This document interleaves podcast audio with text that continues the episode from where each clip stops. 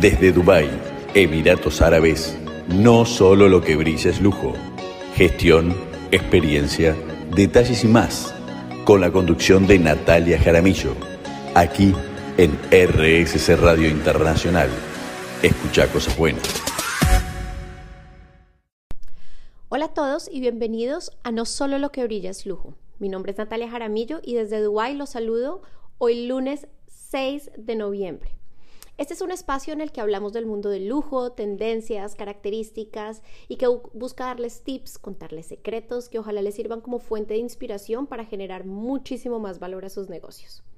Hoy les quiero hablar de un tema que me encanta y siento que siempre digo lo mismo, pero es que todos los temas de lujo me parecen lo máximo y este definitivamente no es la excepción porque este es mi tema favorito y es un reflejo de lo que yo creo, de lo que yo pienso y de lo que yo propongo. Entonces hoy les voy a hablar del ultralujo. Esta temática puede sonar lejana, ya que para muchos el lujo ya es lejano, pero cuando descubramos que el ultralujo, qué es lo que es realmente el ultralujo, veremos que está más cerca de lo que realmente somos y valoramos como seres humanos. Es un concepto muchísimo más humano y es acá donde está mi posición en el lujo. Yo hablo mucho de la humanidad del lujo, pero ¿cómo llegué a este tema y a pensar de esta manera? Bueno, pues como ustedes saben, yo vivo en Dubái desde hace 13 años y vivir acá te muestra lo grandes que pueden ser las cosas, lo ostentosas, lo lujosas, lo brillantes, lo elegantes. Este es un lugar en donde ves lo más de todo, lo más alto, lo más grande, lo más caro. Y ver todas estas cosas en el lujo, así como impacta, también frustra frustra porque se ha perdido un montón la humanidad del lujo, se ha perdido esa experiencia, ese servicio, que además de la calidad del producto es por lo que la gente quiere vivir una experiencia de lujo, por lo que las personas quieren sentirse especiales, quieren sentirse consentidas, se quieren sentir reconocidas y muchas veces terminas encontrándote con un montón de cosas que sientes que le falta, que, o sea, que sientes que en realidad les falta como el alma, que les falta cercanía, que les falta esa humanidad. Acuérdense cómo comenzó el lujo. Si usamos el ejemplo, por, eh, de Coco Chanel, pues ella era una modista y empezó diseñando sombreros, pero ella misma era la que iba a la casa de sus clientes y era un servicio súper personalizado. Les dedicaba tiempo, atención, les hacía sentir reconocidas, consentidas y poco a poco fue diversificando a la creación de ropa, pero siempre la experiencia era personalizada e íntima. Lo mismo si vemos los orígenes de Gucci, Prada, Versace, Armani, bueno, es que, y si nos vamos también, digamos, a los carros de Lamborghini, de, de Maserati, y si vamos a los, al tema de los relojeros y de los joyeros, entonces también pues tienes Cartier y tienes de, de Patek Philippe, y bueno, todos estos... Eh, diseñadores y pues los maestros relojeros suizos, todas estas marcas vienen de orígenes humildes y se centraban, bueno, no todas, pero pues sí una gran mayoría, y se centraban en la calidad, la personalización, el gran servicio, la intimidad, y eran interacciones muy cercanas y acogedoras, pero también eran conceptos muy cercanos a la tierra. Entonces, bueno, yo siempre pienso mucho en eso, siempre pienso mucho como a veces se nos olvida lo que es el lujo en realidad y nos confundimos y complacemos con cuidar la parte estética y física, descuidando por completo la sustancia, el contenido, la gente. Y esto además se los digo porque visito clientes constantemente en donde los lugares son wow, las instalaciones son impresionantes, se nota que han invertido millones y millones. Y acá siempre cuento la historia de una empresa de jet privado que visité para hablar con el dueño hace algunos meses. Y era la terminal privada, él tiene pues una terminal privada de sus jets y pues la verdad es algo impresionante, o sea, la terminal es hermosa, grande, moderna, materiales top, o sea, acabados increíbles. Y él me pregunta, apenas llegué como, bueno, ¿qué opinas? Yo me quedé callada porque no sabía qué decir, o sea, por un lado, obvio me pareció todo espectacular, pero en ese momento me di cuenta que no sentí nada. O sea, solo sentí asombro, pero nada más. O sea, no me sentí de ninguna manera y, yo pienso que eso en el lujo no puede pasar. Después de un momento de entender qué era lo que me faltaba, le dije, mira, me encanta el lugar, me parece súper bien diseñado, de muy buen gusto, muy alineado con tu identidad de marca, pero siento que le falta calor, le falta un poco de cercanía, o sea, no es acogedor. Se siente frío, se siente distante y me siento chiquita, o sea, me siento pequeña. Me siento, sí, como minúscula, digamos, en este lugar. Y creo que no se estaba esperando mi respuesta porque, bueno, pues después duramos varias horas hablando de cómo se podía generar más cercanía en el lugar y, pues en realidad hay muchas formas de hacerlo. Otro ejemplo es el nuevo hotel que abrieron en Dubai, por ejemplo, hace unos meses que se llama el, el Royal Atlantis o Atlantis Royal, bueno, que desde que abrieron dijeron que ya ni eran lujo, sino que eran ultra lujo. A mí me dices ultra lujo y yo de una me imagino algo soñado y muy particular. Y bueno, pues la verdad no fue el caso. El edificio y la construcción es impresionante, impone muchísimo, se hace sentir. Su construcción costó 1.4 billones de dólares, o sea, es, algo grandísimo, pero pues es que te hablo que el edificio tiene 73 ascensores, 43 pisos, eh, e, es pues se extiende a 185 metros por encima del nivel del mar, tiene casi 800 habitaciones, 90 piscinas, o sea, de las cuales 44 son privadas de las suites, tiene 18 restaurantes de los cuales 8 tienen estrellas Michelin, o sea, ¿qué más te digo? o sea, es algo que suena y tú dices, bueno, sí, ultra lujo. Pero yo por el contrario digo, pues ¿cómo va a ser ultra lujo con 800 habitaciones? ¿Cómo va a ser lujo y ser de este tamaño? Es que entre más grande es más, es como más chiquito te sientes. Y, entras y todos los empleados y todos los colaboradores tienen síndrome de, día, de diva y, bueno, esto es un tema para después, lo hablaré en otro momento, pero, pero el, cliente no se, el cliente no se debe sentir chiquito. Esto no es lo que debemos y ni lo que queremos que sienta nuestro cliente o sí. A veces esta grandeza de las cosas hace que el cliente no sienta cercanía y, eso es lo que busca realmente el lujo con sus clientes y sobre todo el ultra lujo. Y, es que en un lugar así necesitarías un ejército para lograr que el cliente sienta un poquito de calor en esa experiencia. Entonces, muchas estrategias a nivel de procesos que utilizan ese hotel, por ejemplo, pues van en contra del ultralujo. Entonces yo soy muy sensible a esos temas porque si me dices que eres ultralujo, yo espero ultralujo. Eso no te lo dan las instalaciones, para eso solo necesitas una buena inversión, pero para hacer ultralujo necesitas una mentalidad particular, un enfoque particular, una cultura particular, un perfil de colaboradores particular, unos procesos particulares, unas instalaciones particulares. O sea, no solo gastemos 1.4 billones de dólares, contratemos al mejor diseñador o arquitecto del mundo, cobremos un montón y ya con eso seremos ultralujo. O sea, así no funciona. Yo les voy a explicar por qué. Hoy les voy a dar una aproximación a lo que sí es el ultralujo, a lo que implica, a lo que incluye y a lo que deben entregar e inspirar en nuestro cliente. De hecho, un poco más allá yo creo que les voy a, dar como una em, profundización a lo que el ultralujo debe transformar en nuestro cliente. El ultralujo es un volver al origen, es una expresión elevada, consciente y humana del mundo del lujo. Va mucho más allá de la opulencia y de las posesiones materiales. El ultralujo representa un cambio desde la comprensión tradicional de la extravagancia hacia una experiencia más holística y profunda trasciende los atributos superficiales como edificios espectaculares, de espectacularmente diseñados, fachadas imponentes, tecnología avanzada y se centra por el contrario en ofrecer una personalización excepcional, experiencias transformadoras y, eh, transformadoras y pues un profundo sentido de propósito. Podríamos decir, yo creo que es un cambio de paradigma en ese concepto de lujo, yendo más allá de los atributos superficiales para ofrecer experiencias personalizadas, transformadoras y significativas.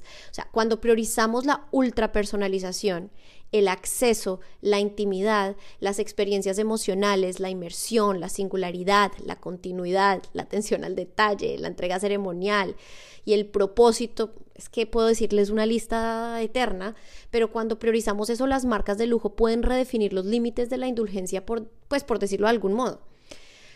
En esta nueva era del lujo, el objetivo final es hacer que los clientes no se sientan pequeños ante la grandeza, sino empoderados, nutrir su individualidad y elevar su sentido de bienestar y satisfacción.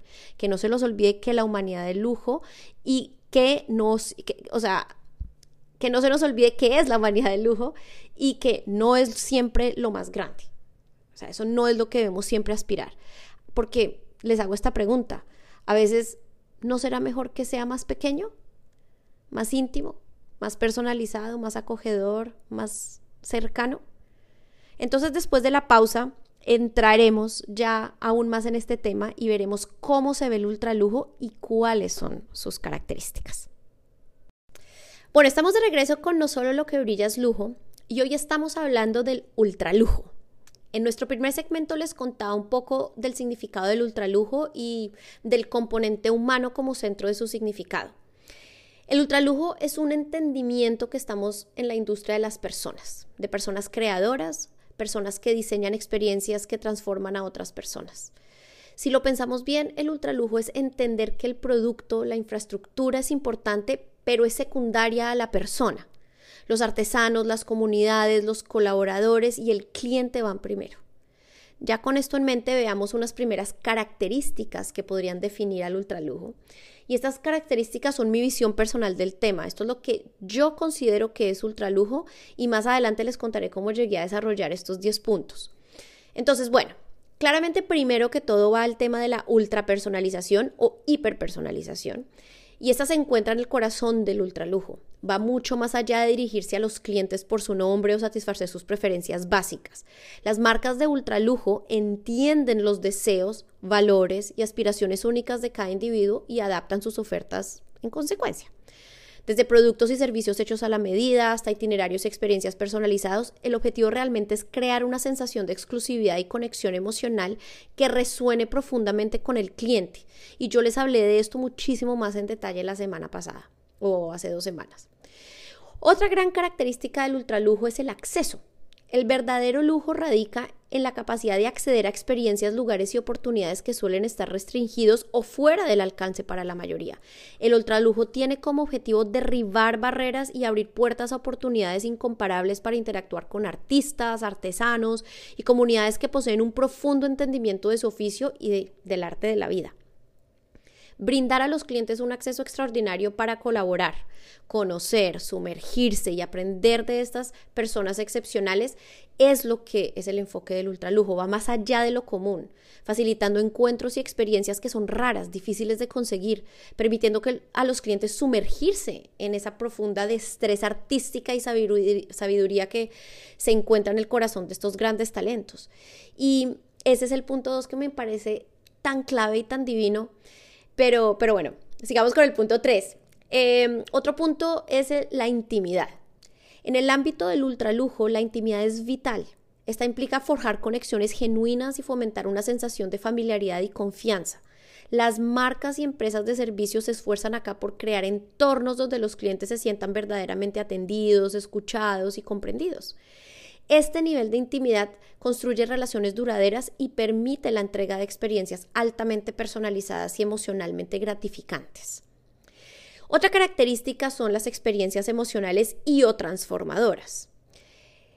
El ultralujo trasciende el mundo de las posesiones materiales y busca crear experiencias que evocan emociones profundas y transforman a las personas, ya sea un retiro temático, retiros con algún componente espiritual, un viaje de bienestar, una inmersión cultural profunda. El objetivo realmente es dejar una impresión duradera en el bienestar del cliente, su crecimiento personal y inspirar e inspirar también puede ser un sentido de logro. La quinta característica es la inmersión, la participación activa o lo que también se le puede llamar la co-creación en el diseño de experiencias. Esto de fomentar, por ejemplo, eh, la, la participación activa y la co-creación, yo pienso que es una gran diferencia con el lujo tradicional, que a menudo implica un consumo pasivo. El ultralujo es pues fomenta esa co-creación. Entonces acá se invita a los clientes a sumergirse por completo en la experiencia, participando activamente en el proceso e incluso aportando sus propias ideas y creatividad. Este enfoque colaborativo obviamente fomenta una sensación de pertenencia y empoderamiento y eleva la experiencia de lujo a nuevos niveles que en este caso serían el ultralujo. Yo aquí también hace un par de semanas les hablé del caso de Porsche, que es un súper ejemplo de co-creación, pero a ver que hay muchas marcas que también lo hacen y es realmente espectacular.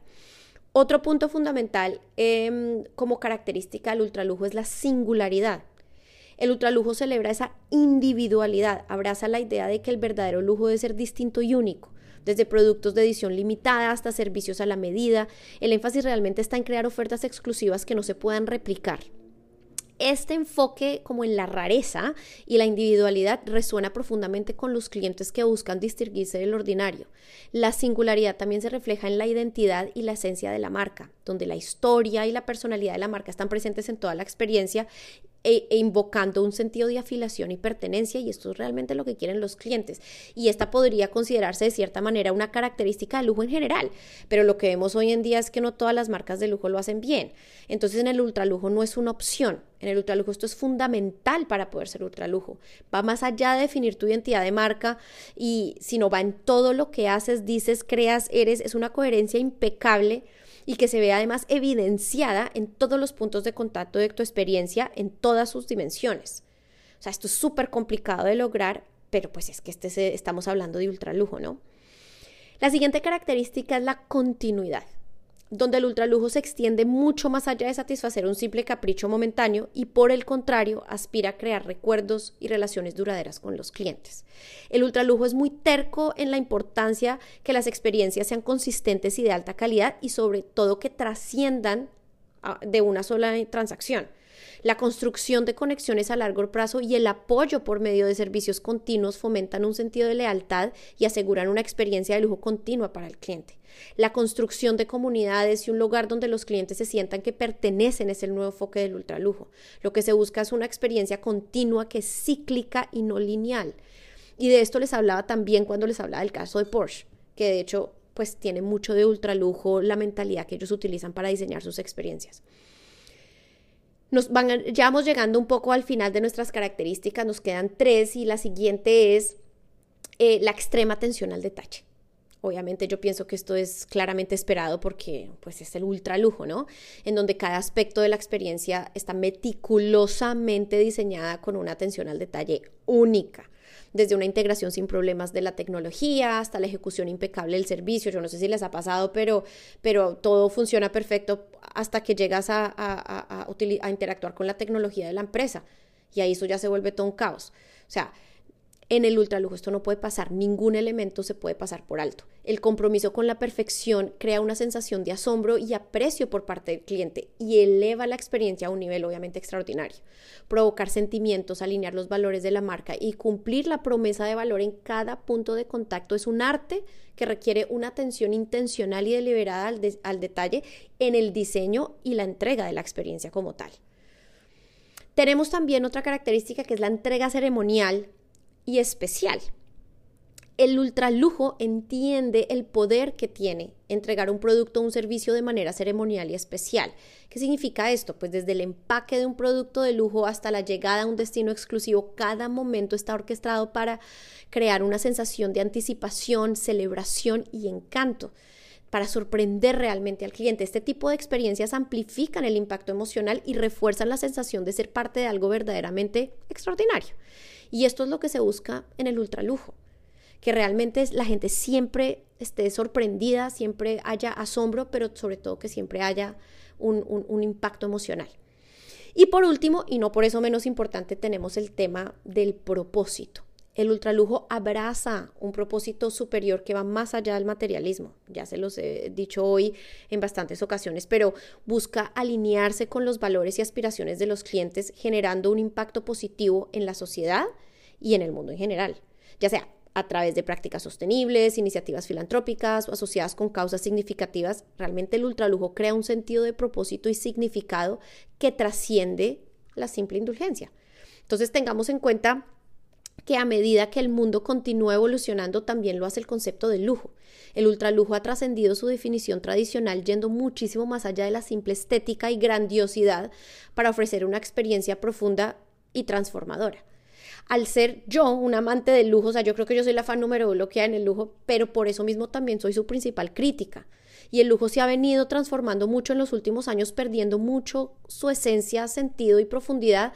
Y ya cuando el lujo no te da eso, pues tiene que haber algo más, algo mejor. Y es acá donde ya llevo varios años investigando y desarrollando un nuevo concepto y no soy la única, hay un par de autores haciendo lo mismo, porque es que en realidad em, no podemos seguir pretendiendo que el lujo actual, el que vemos todos los días, está cumpliendo al cliente en su totalidad. No le está cumpliendo al cliente.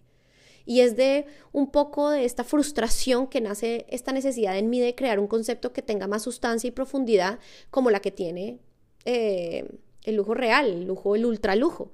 Y entonces acá es donde estamos con el concepto de ultralujo. Además, también viendo un poco cómo se está transformando el, el, cliente, cómo se está transformando el, la persona, digamos, de alto poder adquisitivo y cómo se van alineando esas, eh, o bueno, en teoría, desalineando con lo que el lujo está ofreciendo hoy en día. Y hay un montón de estudios que se han hecho especialmente por una empresa que se llama The Luxury Institute. Y ellos hacen un montón de, entrevistas y de, y de estudios con los clientes de alto poder adquisitivo y ellos dicen que es que el cliente ya no encuentra en el lujo nada especial. O sea, que no les parece que ni se esfuerzan lo suficiente, ni conectan lo suficiente, ni se enfocan en los detalles lo suficiente, que la experiencia es normal. Incluso ellos siendo clientes VIP, pues que no hay la diferencia. Entonces ya no se les está, ya no, ya no están encontrando ningún sentido ni ningún propósito en ir a las tiendas de lujo. Y yo pienso que de esto nace también en muchas personas, incluida yo, en esa conciencia de, bueno, si esto ya no es suficiente, y si esto ya no funciona, y si lo que el cliente está buscando es un poco más de propósito y profundidad, ¿qué sería entonces y cómo se vería el ultralujo? Y hoy en día ya vemos algunas marcas explorando en este tema. Entonces, bueno, después de la pausa seguiremos explorando este tema a nivel ya de cultura, pero también a nivel social, para que veamos como otras dimensiones. Desde Dubái, Emiratos Árabes, no solo lo que brilla es lujo. Gestión, experiencia, detalles y más. Con la conducción de Natalia Jaramillo. Aquí en RSC Radio Internacional. Escucha cosas buenas. Regresamos con nuestro programa en donde hoy estamos explorando el concepto de ultralujo y ya discutimos 10 características que yo planteo pero que seguiré expandiendo a otras dimensiones. Entonces, los que me llevan oyendo las semanas pasadas saben que siempre le pongo demasiado énfasis al tema de la cultura. ¿Y qué tipo de cultura se necesita para poder entregar lujo? Yo hablo muchísimo de eso, y por eso ahora les voy a contar las consideraciones culturales a nivel organizacional que debemos tener en cuenta para poder entregar ultralujo. Otra vez recordándoles que el ultralujo no es solo la parte física y tener grandes intenciones, porque mucha gente tiene muy buenas intenciones, pero... Y bueno, diseños y experiencias solamente espectaculares, sino todo esto se pone a prueba si tenemos o no la capacidad de entregarlo a nuestros clientes. Y esto requiere una cultura de lujo y de ultralujo, de cliente y de servicio. Y les voy a contar ciertas cositas que tenemos que tener en cuenta.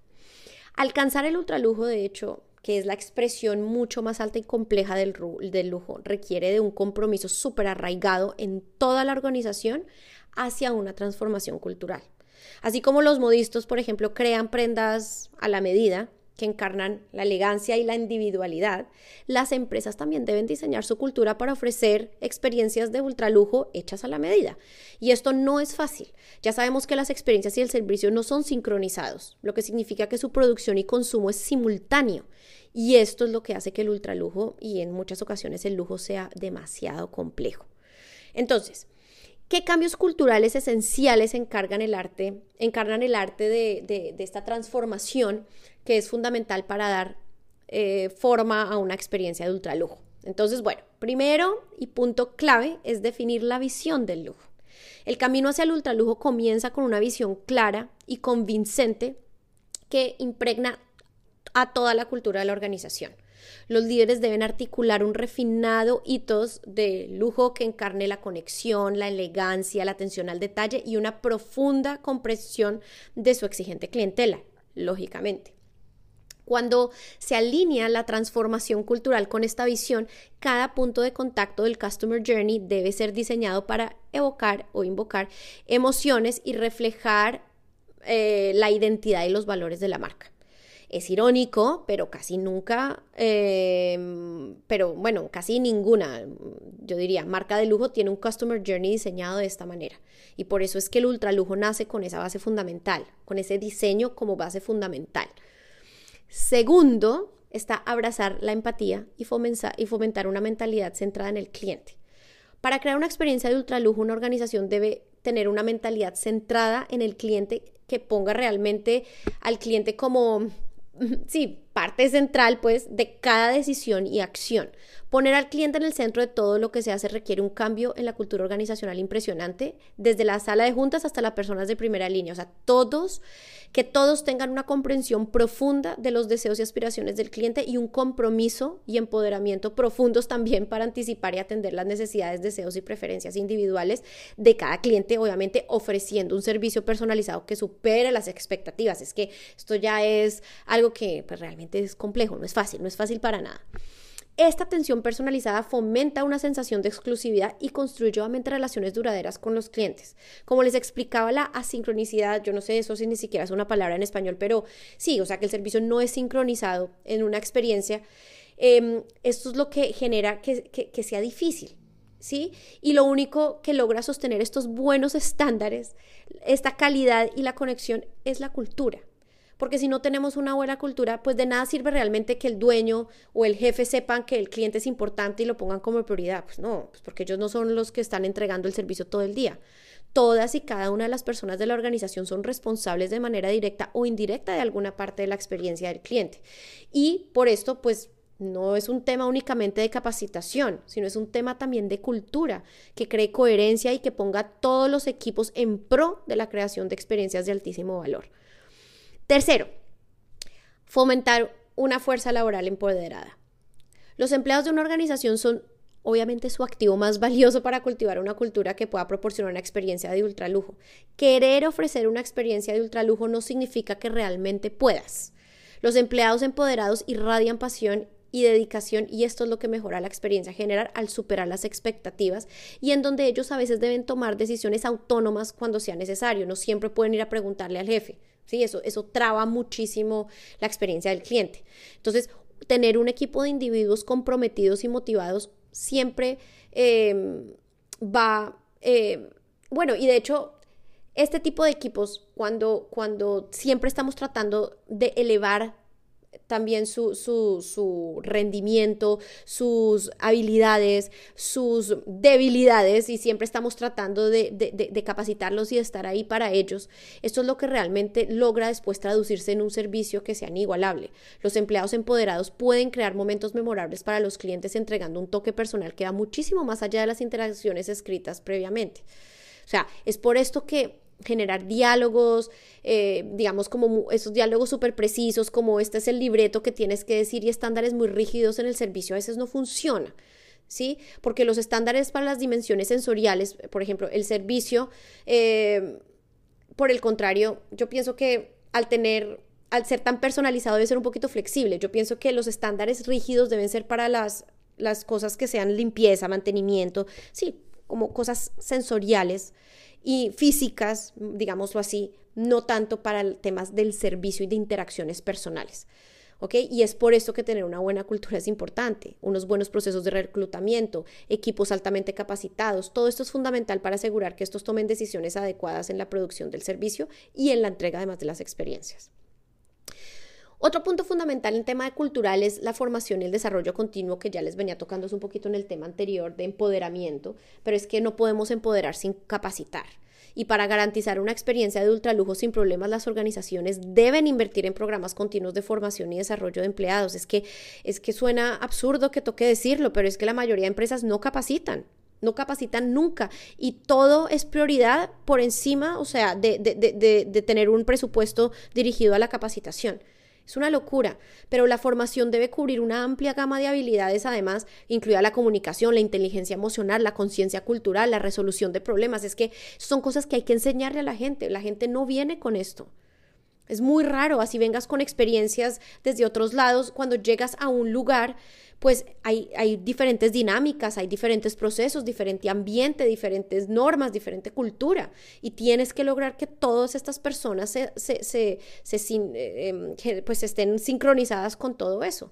También estas capacitaciones em, deben enfatizar los valores, la misión y los estándares de servicio de la organización, inculcando a los empleados un profundo sentido de orgullo y pertenencia en sus roles. Esto no solamente se logra con tener una capacitación, pero si se empieza así.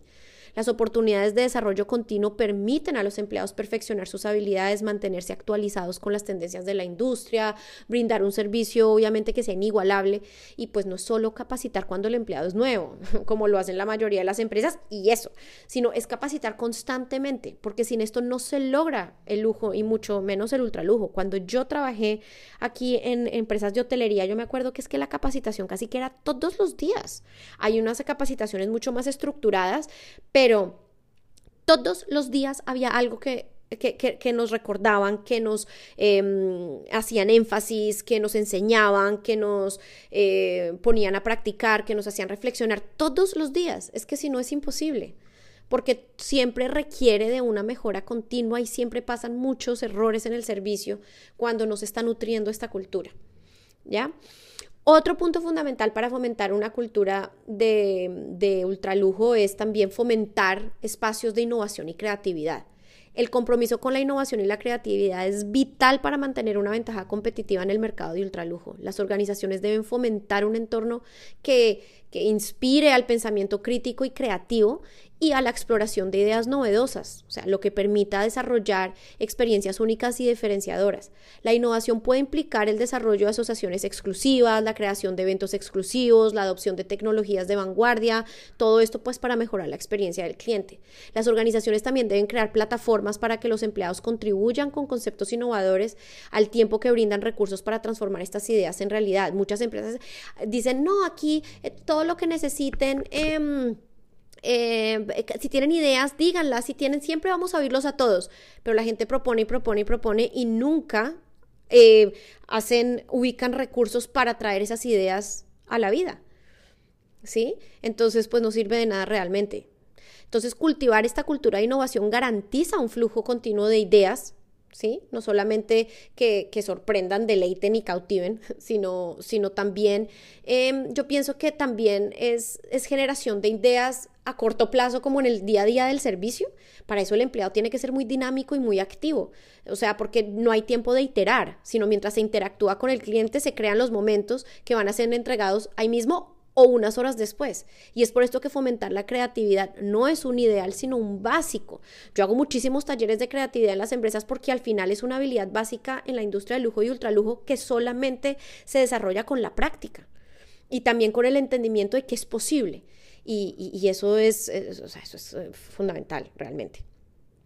Sexto, Em, entre las cosas culturales importantes que hay que tener en cuenta es fomentar una excelente comunicación y construir un ecosistema colaborativo. Uno de los problemas más frecuentes que encuentro en la mayoría de las empresas, tanto grandes como pequeñas, son los silos. Eso significa que cada departamento o área de la empresa trabaja de manera independiente, a nivel estratégico y además a nivel operacional. La cultura del yo sobre el somos es tremenda y la competencia entre áreas, entre los departamentos, digamos, es más frecuente de lo que quisiéramos. Eliminar estos hilos y barreras jerárquicas y fomentar la colaboración entre departamentos asegura una experiencia del cliente sin problemas en la que cada interacción complementa a la siguiente. El trabajo en equipo interfuncional garantiza que cada punto de contacto a lo largo del Customer Journey esté alineado y ofrezca una experiencia coherente y excepcional. Los canales de comunicación claros y transparentes permiten a los empleados compartir conocimientos, aprender los unos de los otros y a proporcionar información oportuna y relevante para mejorar la experiencia del cliente de manera dinámica. Este enfoque integrado permite que la organización ofrezca una experiencia de ultralujo que sea cohesiva, armónica y duradera y que deje además una impresión a largo plazo. Y por último, tenemos celebrar la diversidad y la inclusión y fomentar un sentimiento de pertenencia. Una auténtica experiencia de ultralujo abraza la riqueza de la diversidad cultural y una organización que tiene como objetivo proporcionar este tipo de experiencias debe reconocer la importancia de tener una cultura DAPE, que significa diversidad, equidad, inclusión y pertenencia. Eso es lo que significa DAPE. Fomentar este tipo de cultura tiene beneficios, tanto internos como externos. Internamente, pues los empleados se sentirán vistos, valorados, celebrados por ser diferentes, motivados para participar e innovar, fortalecer, fortalecer su sentido de pertenencia y por lo tanto su actitud hacia el trabajo y los clientes cambia. Sus niveles de compromiso aumentarán y por lo tanto su lealtad. Las, las organizaciones deben invertir en la formación de competencia cultural para garantizar que los empleados sean sensibles a los matices culturales que puedan y que puedan adaptar además su enfoque eh, a, a, las diferentes situaciones que se les presenten. Externamente, la, la transformación de una cultura DAPE debe abarcar la celebración de perspectivas globales, asegurando que los empleados puedan conectarse con el cliente de diversos orígenes de manera fácil y elegante. Promover ese tipo de cultura dentro de la organización fomenta un ambiente más inclusivo que le permite a los empleados conectarse con los clientes en un nivel más profundo. Entonces, una cultura que valora la diversidad, la equidad, la inclusión y la pertenencia fomenta un ambiente inclusivo en el que todos los clientes se sienten bienvenidos y apreciados, enriqueciendo así la experiencia del ultralujo. Entonces, en la búsqueda de experiencias de ultralujo, la transformación cultural se convierte en los cimientos de los que salen las edificaciones elegantísimas, innovadoras y capaces de crear un servicio personalizado. El lujo y el ultralujo requieren de una transformación cultural que impregne cada aspecto de la organización.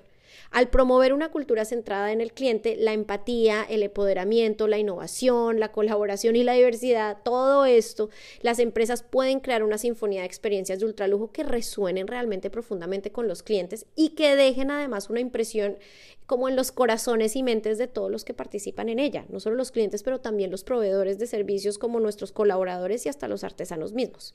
Entonces, después de la pausa, cerraré este tema contándoles sobre el ultralujo y su rol social. Bienvenidos a este último segmento de No solo lo que brilla es lujo.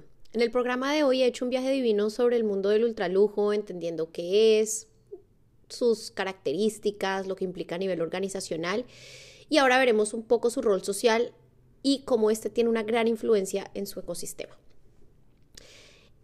En el mundo del lujo, que se está además constantemente cambiando y, y, que está constantemente redefiniéndose, está en marcha una profunda metamorfosis que redefine la esencia de la opulencia. El paradigma del ultralujo se está transformando de ser un epítome del exceso a una manifestación conmovedora de compromiso, promoviendo la sostenibilidad como su eto central. Este viaje hacia la sostenibilidad no es solo una tendencia superficial, para nada, es una invitación profunda a la reflexión y a la introspección.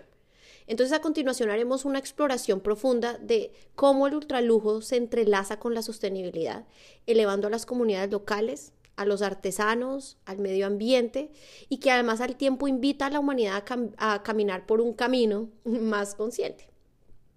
A nivel de experiencias, los clientes de alto poder adquisitivo, como les conté en semanas pasadas, están en una búsqueda de experiencias significativas.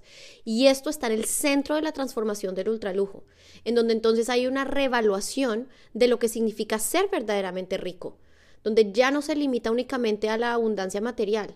El lujo ahora se entrelaza con experiencias auténticas y significativas que resuenen con nuestros valores fundamentales. Como consumidores buscamos cada vez más conexiones con las historias a través de los productos que elegimos abrazar, de los productos que elegimos comprar, los productos que elegimos seguir. Este cambio ha llevado a las marcas de ultralujo a trascender el atractivo superficial y adentrarse en el impacto social y ambiental de sus creaciones. El resultado de todo esto es una combinación de belleza y propósito, en donde los productos se convierten en un como en unos eh, conductos, digamos, de, de cambio encapsulando las esperanzas y los sueños de las comunidades locales y los artesanos de todo el mundo. Y expandiendo un poco más en esta área del empoderamiento y desarrollo de comunidades locales y artesanos, vemos cómo dentro del mundo del lujo sostenible ha surgido un movimiento inspirador que muestra el poder transformador de la colaboración entonces, al forjar asociaciones con comunidades locales e indígenas y maestros artesanos, las marcas de lujo y ultralujo tienen la oportunidad única de empoderarlos económicamente, reviviendo la artesanía tradicional y preservando el patrimonio cultural. Estas asociaciones van mucho más allá del intercambio de bienes y servicios, yo te vendo, tú me compras y se acabó, sino se convierten en catalizadores del empoderamiento, otorgando a los artesanos el reconocimiento que merecen y equipándolos con las herramientas y recursos necesarios para proteger su oficio. Las creaciones resultantes incorporan tradiciones centenarias tejidas en narrativas contemporáneas de belleza y autenticidad. Entonces, esta fusión de artesanía tradicional con diseño contemporáneo no solo eleva a las comunidades locales, sino también enriquece la experiencia del lujo para los consumidores, que además hoy en día aprecian mucho más esa autenticidad y el patrimonio que hay detrás de los productos que compran.